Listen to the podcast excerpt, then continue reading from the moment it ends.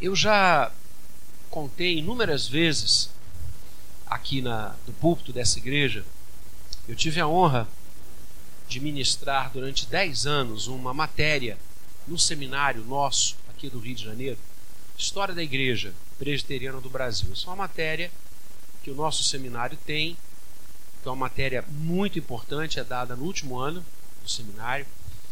E nessa matéria, os professores é, é, falam sobre a história, desde a chegada de Simonton, a criação dos primeiros presbitérios, sínodos, como o evangelho, através da igreja presbiteriana, expandiu-se no Brasil.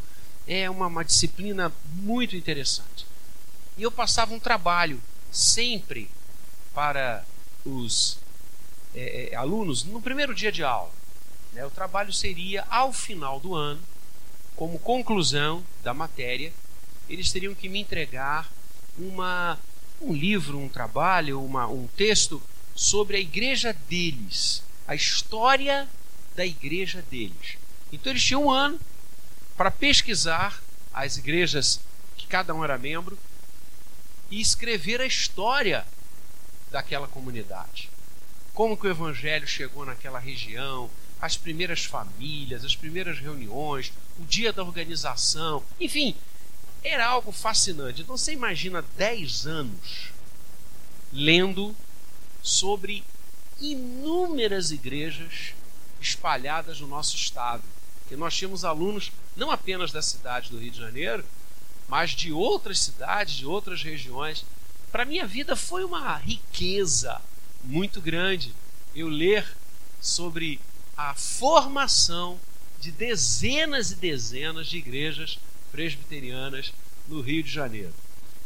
E uma coisa que muito me chamou a atenção durante essa década era ou foi a quantidade de igrejas que surgiram primeiro com a SAF.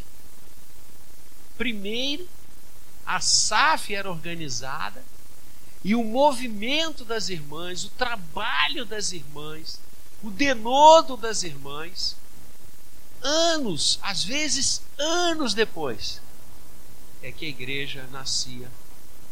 E elas não deixavam, elas não abandonavam, elas estavam ali.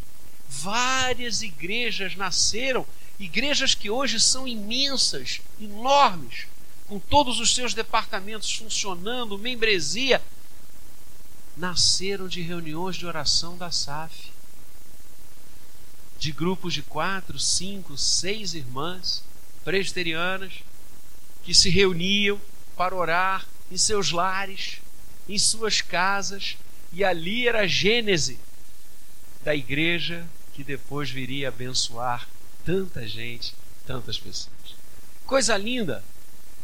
Eu mesmo tive uma experiência muito grata quando, no seminário de Campinas, as férias do final do ano, eu tive a oportunidade de usar durante duas das quatro férias né, de final de ano que eu tive. Campinas eram quatro anos, porque nós tínhamos aulas de manhã e de tarde. Né, os seminários, por exemplo, aqui do Rio, São Paulo, os seminários que funcionam à noite, as aulas são só à noite, então são cinco anos. Como nós tínhamos aulas de manhã e de tarde, quatro anos nós vencíamos o curso teológico em Campinas. Então eu usei durante duas férias de final de ano o meu tempo para sair em caravanas evangelísticas. Os seminaristas se reuniam e nós saíamos andando já previamente agendada em várias cidades cidades no interior do Paraná, Minas Gerais, São Paulo.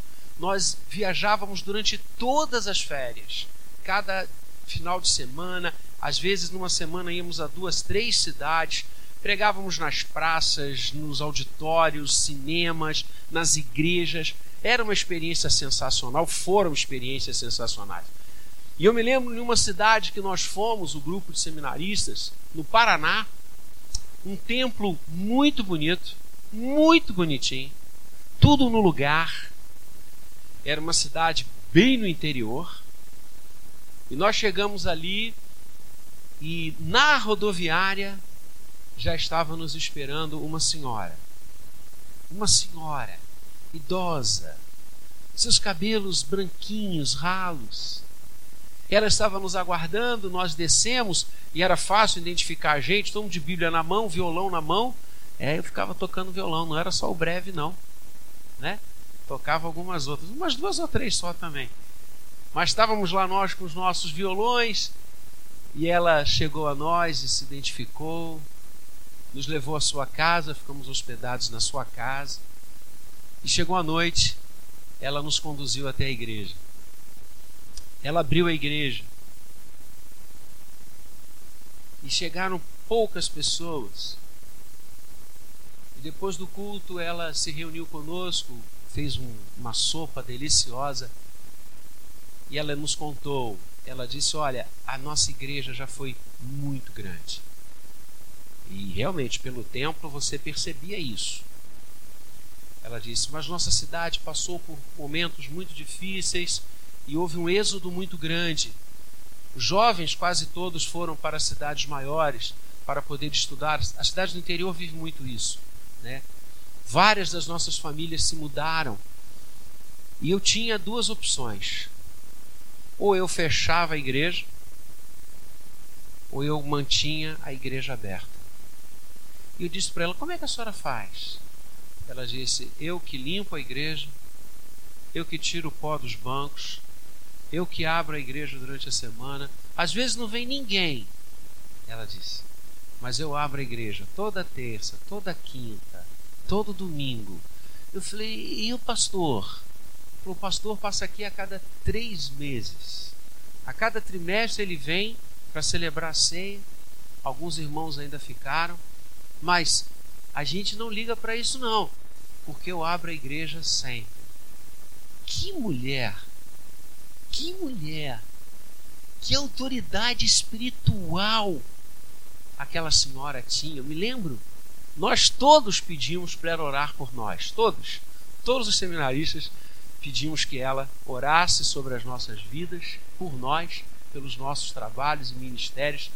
Que mulher, ela não desistiu velhinha, idosa. Inclusive, eu me lembro de uma das suas filhas dizendo para ela: Mamãe, a senhora tem que ir mais devagar, a senhora não precisa fazer tanto. E ela dizia: Para a igreja precisa sim. Como se fosse ontem, ela dizia: Para a igreja precisa sim. Mulheres que honram a Deus nas suas vidas, nos seus trabalhos. A palavra do Senhor está repleta de vidas de mulheres abençoadoras, mulheres que fizeram diferença, mulheres que escreveram histórias, mulheres que deram à luz a grandes homens que igualmente impactaram o momento em que eles estavam vivendo. Mulheres que oravam, mulheres que não desistiam, mulheres que estavam diante do Senhor todo o tempo. E você chega ao cume disso no ministério do Senhor Jesus, onde você tem o grupo dos apóstolos, o grupo dos discípulos e o grupo das mulheres. Os evangelistas nos contam que as mulheres seguiam a Jesus e serviam a ele e aos apóstolos de forma integral sempre organizando tudo, vendo tudo, são elas que ficam quando Jesus é crucificado. E é interessante, importante pontuar isso no dia da mulher presbiteriana. Quando o Senhor é preso, quando ele vai à cruz, os apóstolos se dispersam. Ao pé do Calvário, você tem as mulheres e João. Aonde estão os outros? Cada um foi embora, retomou as suas atividades. São elas as primeiras testemunhas da ressurreição. O fato mais importante da nossa fé, porque se Cristo não ressuscitou, vã é a nossa fé. O fato apicial da fé cristã, que é a ressurreição, tem como primeiras testemunhas as mulheres que alta madrugada, diz Lucas, foram ao túmulo, levando ungüentos, para preservar, quiçá, um pouco mais a memória do Senhor e lançar fora o cheiro da morte. E chegando lá, viram a pedra removida e testemunharam que ele vive. Que coisa linda! Dia da mulher presbiteriana. Mulheres de fibras, e como nós precisamos e sempre precisamos, e hoje talvez como nunca antes na história. Mulheres que honrem o seu ministério, que honrem a sua feminilidade, que honrem as posições estratégicas que Deus teceu para cada uma delas. Não se faz uma nação sem mulheres de fibra, não se faz uma igreja sem mulheres de oração, de serviço e de consagração. E nós fomos às Escrituras à guisa desta data tão linda, e certamente eu poderia escolher tantas mulheres para falar hoje, mas escolhi uma até de modo pensado porque ontem de manhã eu participei de um sepultamento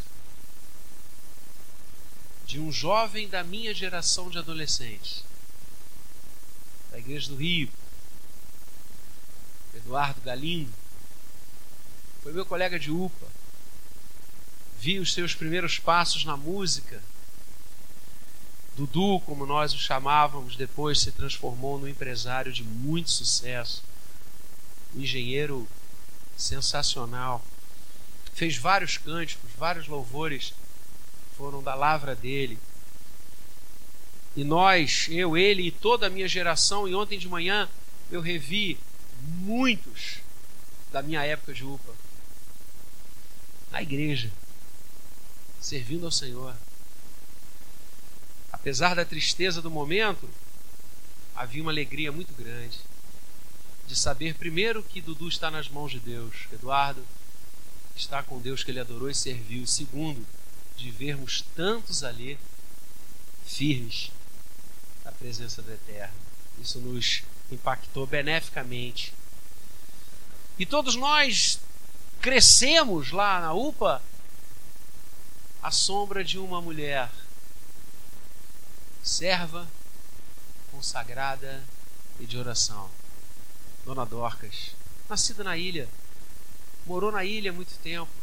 Seus ossos estão sepultos aqui no cemitério da Ilha do Governador. Naquele dia eu lá estive, eu e muitas vidas que estão aqui também. E a vida de Dorcas é uma vida exemplar. Eu queria ler com você Atos 9, do verso 36 até toda essa perícope, até o 43, texto conhecido.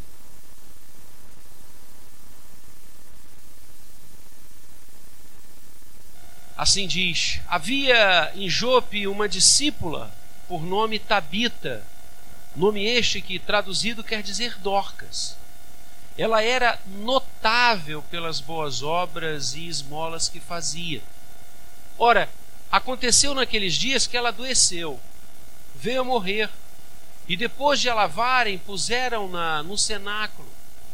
Como Lida era perto de Jope, ouvindo os discípulos que Pedro estava ali, enviaram-lhe dois homens que lhe pedissem: Não demores em vir ter conosco. Pedro atendeu, foi com eles.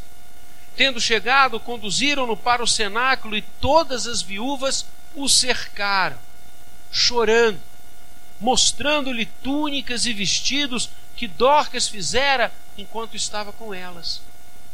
Mas Pedro, tendo feito sair a todos, pondo-se de joelhos, orou. E voltando-se para o corpo, disse: Tabita, levanta-te. Ela abriu os olhos e, vendo a Pedro, sentou-se.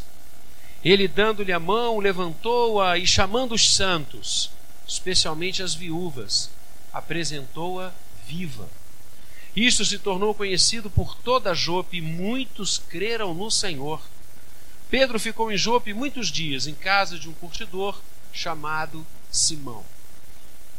Eis uma mulher que honrava o seu ministério. Dorcas, Tabita, era uma benção. Precisamos de mulheres que nos abençoem. Ela era uma benção, ela usava o seu tempo, ela usava a sua expertise para ajudar os outros. Vejam, olha que coisa linda o texto destaca. Ela era notável, emblemática. Ela era um exemplo pelas boas obras que fazia, pelas esmolas que dava, pelo atendimento aos necessitados. Ela gastava o seu tempo, ela envolvia-se com o outro. O outro não era um cifrão a fim de que ela tirasse coisas. O outro não era uma plataforma para ela chegar em algum lugar. O outro não era uma massa de manobra. O outro era gente. E ela servia o outro. Ela era notável. As pessoas falavam dela. Onde ela morava, onde ela residia, os seus vizinhos a tinham como um exemplo tão lindo. Era bom morar perto de Dorcas, porque ela era uma mulher que abençoava, uma mulher notável por suas boas obras. Ontem, à tarde, eu fui acompanhar a minha esposa, ela fez uma ressonância no joelho, como disse, ela está com o joelho muito danificado, e ela conseguiu ontem uma ressonância à tarde, e eu fui com ela, e fiquei esperando enquanto ela fazia o exame. E a TV estava ligada, estava na Globo, e a TV estava passando o caldeirão do Hulk. E eu assisti. E ele estava falando num quadro, trazendo um casal de Jundiaí, não sei quem assistiu, um casal de Jundiaí, São Paulo, notável por boas obras. E o sabedor que ia falar sobre Dorcas disse: caramba, olha aí, este casal, eles, e ela principalmente, a mulher, ela realiza um sem número de trabalhos em prol do outro. Inclusive, ela tece com uma rede enorme de mulheres tocas para as crianças acometidas de câncer, cujos cabelinhos caem. Então são dezenas e dezenas e dezenas de tocas feitas por elas, de um gesto de amor, de voluntariedade, para abençoar essas crianças. E o Luciano falou de várias obras, de várias atividades que aquele casal faz. Que coisa bonita! Olha o testemunho, olha como se tornar notável. Como se tornar notável? Estar presente nas páginas policiais dos jornais? Não. Seja notável por fazer o bem. Seja notável não por passar os outros para trás não por ser esperto, seja notável por abençoar vidas. Dorcas fazia isso. Era uma mulher abençoadora. Dorcas também era uma mulher cuja falta se sentia. Não é assim? Quando ela morre, chamam Pedro, chamam Pedro para Pedro consolar a igreja chamam Pedro para Pedro orar com os irmãos, certamente. Pedro está ali do lado, Jope, Lista, era, é, Lida era muito perto.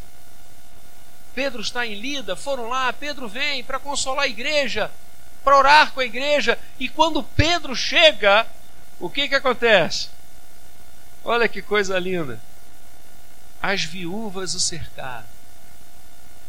As viúvas da igreja, que eram atendidas por Dorcas, que eram tratadas por Dorcas, que eram abençoadas por Dorcas. E as viúvas choram, choram, choram a dor da saudade, choram a dor da falta. Dorcas não estaria mais ali, elas imaginavam. E agora? Que pessoa ela é? Dorcas era tão presente que sua falta gerava choro. Mulher presbiteriana, seja tão presente que a sua falta gere choro, saudade e tristeza. Você já reparou que há pessoas que não fazem falta nenhuma? Talvez você conheça pessoas assim, que quando não estão, se diz graças a Deus. A gente vive isso em concílios. Deixa eu contar uma confessão, um negócio aqui. Tem alguns irmãos que quando não estão nas reuniões, as reuniões fluem, que é uma maravilha. Não é verdade? Tem alguns irmãos que quando eu chego e olho, lá nos presbitérios, nos sínodos, Supremo Conselho, não estão, eu digo agora vai. Vai fluir de forma abençoadora. Porque quando eles estão, meu irmão, é tanta briga, é tanta discussão, é tanto desentendimento que olha, como é que dizem aí os nossos queridos irmãos, só Jesus na causa. Dorcas era uma mulher que fazia falta. E quando ela falece, as pessoas choram porque ela não estaria mais. Choram porque não poderiam mais conversar com ela, orar com ela, ouvi-la. Ela era alguém que fazia falta. Mulher presbiteriana, você tem de fazer falta. Você tem de ser querida nos lugares. Você tem de ser chorada em saudade se você não puder estar. Você tem que abençoar os espaços, você tem que alegrar onde você pisa. Seja na sua casa, seja no seu trabalho, seja na igreja, seja Dorcas hoje, que as pessoas sintam falta de você, que as pessoas chorem se você não puder estar, não seja um elemento que desagregue, que divida, que seja sempre inoportuno, que as pessoas queiram que você não venha, ao contrário, que todo mundo chore se você não puder vir. Dorcas era assim. E a última coisa que quero destacar, e tem tantas coisas nesse texto, mas quero ficar só em mais uma, é como Deus usou aquela vida para evangelização. Porque quando Pedro ora, que lindo, Pedro ora, ela se revitaliza, ela ressurge, ela abre os olhos, e Pedro a leva e a apresenta aos santos e às viúvas, aos irmãos da igreja, às viúvas em especial. E aquele fato, diz, Lucas nos conta, aquele fato se tornou conhecida por toda a Jope, por toda a região. E o que, que aconteceu? E muitos. O que está escrito aí? Creram comigo. Muitos creram no Senhor. Deus usou maravilhosamente a vida de Dorcas como um foco de evangelização. As maravilhas de Deus na vida dela, de a ter ressurreto, curado, fez com que muitos fossem aos pés de Cristo. Mulher presbiteriana, seja uma evangelista que muitos através de vocês conheçam Jesus. Primeiros da sua casa. Lembra? André achou primeiro o seu irmão, Pedro. Coisa linda. Tivemos aqui a mensagem sobre isso. André correu e achou primeiro o seu irmão. Mulher presbiteriana, sabe quem primeiro você deve achar para Jesus? seus filhos. Seus filhos. Que eles creiam por causa de você. Deus usando você como instrumento. Que eles creiam olhando para a sua vida e possam dizer: Minha mãe é uma mulher de Deus. Minha mãe é um coração convertido.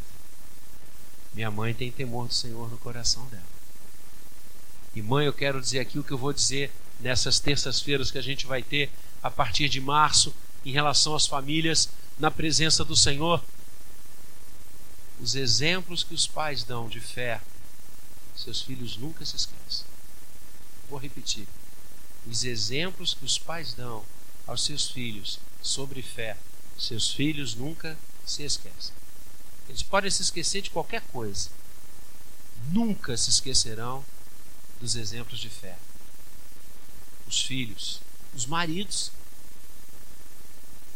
Há muitos maridos de mulheres presbiterianas que não são crentes. Deus usou uma família para me levar para a igreja. Eu não nasci num lar evangélico. Eu não tive esse privilégio que meus filhos tiveram, que meus netos estão tendo.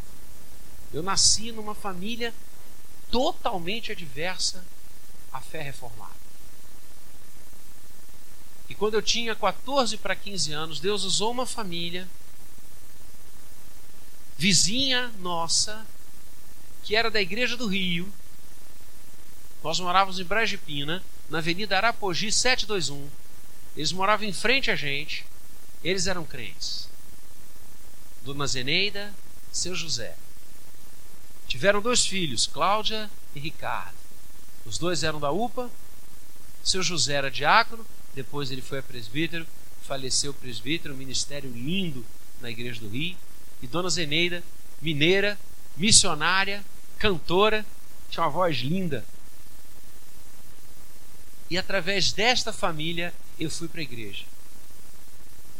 E seu José não era crente. O testemunho de Dona Zeneida, suas orações. A palavra diz que a mulher que crê no Senhor santifica o seu marido. Olha que coisa espetacular. Ela orava por ele todos os dias. Ele me contava isso, ele era uma pessoa sensacional, de bigode, um homem de Deus. E ele dizia: Vladimir, Zeneida orava por mim todos os dias. E eu não queria nada com o Evangelho. Um belo dia, a oração que Zeneida fazia por mim, o Senhor abriu o céu e me trouxe para Ele. Que coisa! A mulher presbiteriana evangelizando seu marido, trazendo seu marido aos pés da cruz. E ele se tornou um líder da igreja. Que coisa linda! Através de Dorcas, muitos creram no Senhor, através do que Deus fez com ela, através da restauração de sua vida, de sua ressurreição, do seu encontro com Cristo, muitos creram. Esse é o trabalho da mulher presbiteriana.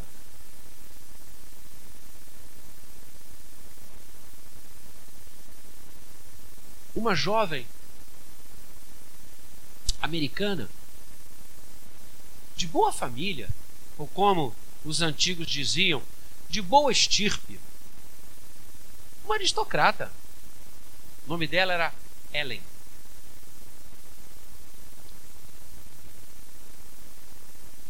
Ela estava nos Estados Unidos e gostou muito de um jovem. E este jovem, depois de algum tempo, disse a ela: Deus está me chamando para o ministério. Ela vinha de uma família de líderes, presbíteros. E ela orou com ele. E ele foi para Princeton estudar. No último ano, já com convites de presbitérios de Nova York, de Washington,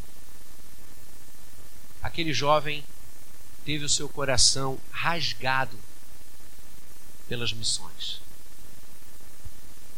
E de forma muito específica, um país que ainda era uma promessa, um país naquele momento muito difícil, com muitas enfermidades e doenças. Mas quando Deus chama, quando Deus chama não tem jeito. A gente vai até para o Afeganistão. E ele sentou com ela e disse: Eu vou para o Brasil.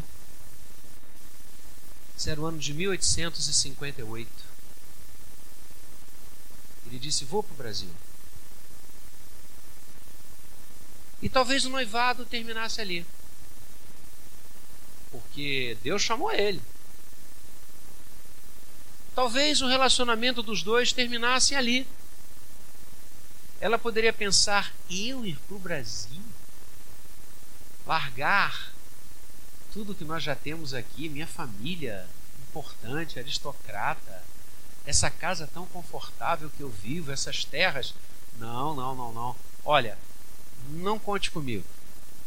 Ao contrário, mulher presbiteriana que era, de oração, serviço, e alguém que sabia que faria falta, ela disse para ele: Estamos juntos. Ele veio, desembarcou em nosso país e na nossa cidade em 12 de agosto de 1859. Conheceu o campo, pregou, caminhou, alugou a primeira sede da Igreja Presbiteriana do Rio de Janeiro, consequentemente, a primeira sede da Igreja Presbiteriana do Brasil, onde hoje é o quartel central do, Corpo de Bombeiros, ali em frente ao Campo de Santana, havia ali um prédiozinho de três andares que foi alugado por Simonton, primeiro endereço da nossa igreja.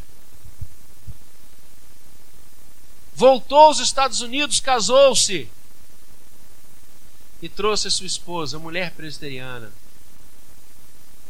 que igualmente ao seu marido sentiu o chamado de Deus, que igualmente como seu marido fora vocacionado, ela também, para ser uma mulher de serviço, uma mulher que faz falta, uma mulher diante de através da qual muitos conhecem Jesus. Ela veio para aquela terra cheia de problemas, cheia de dificuldades, abrindo mão do luxo, abrindo mão de toda a sua fortuna, ela veio, veio com seu esposo para a dureza da missão de 1859. Imagine o que era o Brasil na época.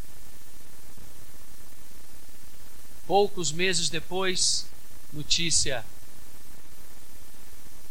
que fez a alegria do casal Simonton. Ela estava grávida e foi um festejo. A Igreja do Rio celebrou, todos agradeceram muito a Deus. Chegou a hora do parto, era uma menina. E ela nasceu. Mas sua mãe não sobreviveu.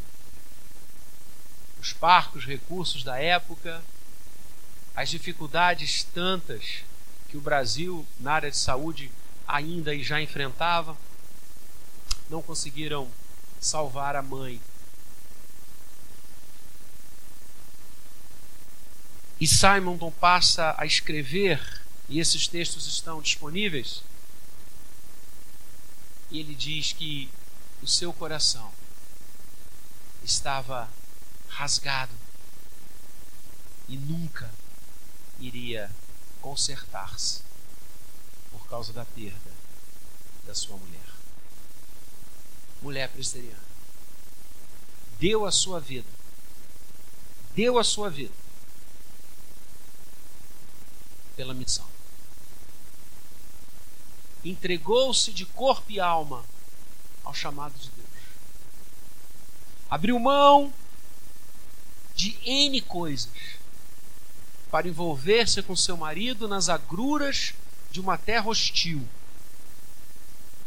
que, vitimare, que vitimaria o seu, o seu próprio esposo dali a pouquíssimo tempo. Acometido da febre amarela que dizimou populações das nossas cidades. Simon foi um deles. Que mulher? Mulher presbiteriana. Mulher de Deus. Através dela, Hoje nós temos uma das igrejas mais sólidas no Brasil, a Igreja Presbiteriana. ela e seu marido, Simonton, começaram essa obra.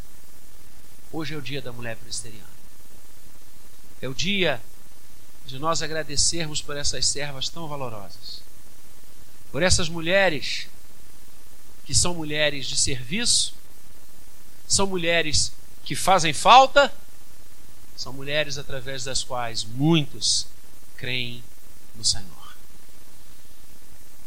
E Simonton, enfermo, febril, a igreja do Rio o leva para São Paulo para que ele fique na casa de seu cunhado e de sua irmã, seu cunhado, reverendo Blackford, pastor da igreja em São Paulo. E Simonton tem os seus últimos dias ali, já viúvo. E numa das últimas vezes que Simonton recobra a consciência, porque a febre era dilacerante, a sua irmã está com ele no quarto, mulher presbiteriana. Está com ele no quarto. E ela percebe que seu irmão está lúcido. E ela agarra sua mão, se ajoelha. Blackford entra no quarto. Das últimas vezes que Simonton falou antes de morrer. E a sua irmã disse para ele: Você não pode nos deixar. Você não pode partir. O que será da igreja presbiteriana aqui? O que será da igreja presbiteriana no Brasil? O que será do seminário que Hamilton havia fundado? O que será do jornal que Hamilton havia aberto? O que será da igreja? E Simonton candidamente disse à sua irmã e ao reverendo Alexander Latimer Blackford, seu cunhado. Ele disse: tranquilizem os corações, porque Deus levantará muita gente depois de mim. Deus levantará muita gente depois de mim. E Deus está fazendo isso. Levantando homens, comemoramos no domingo passado, e mulheres que comemoramos hoje, para seguir essa boa toada de servir ao próximo, de serem imprescindíveis, de através de suas vidas levarem tantos a crer no Senhor. Que assim seja. Amém.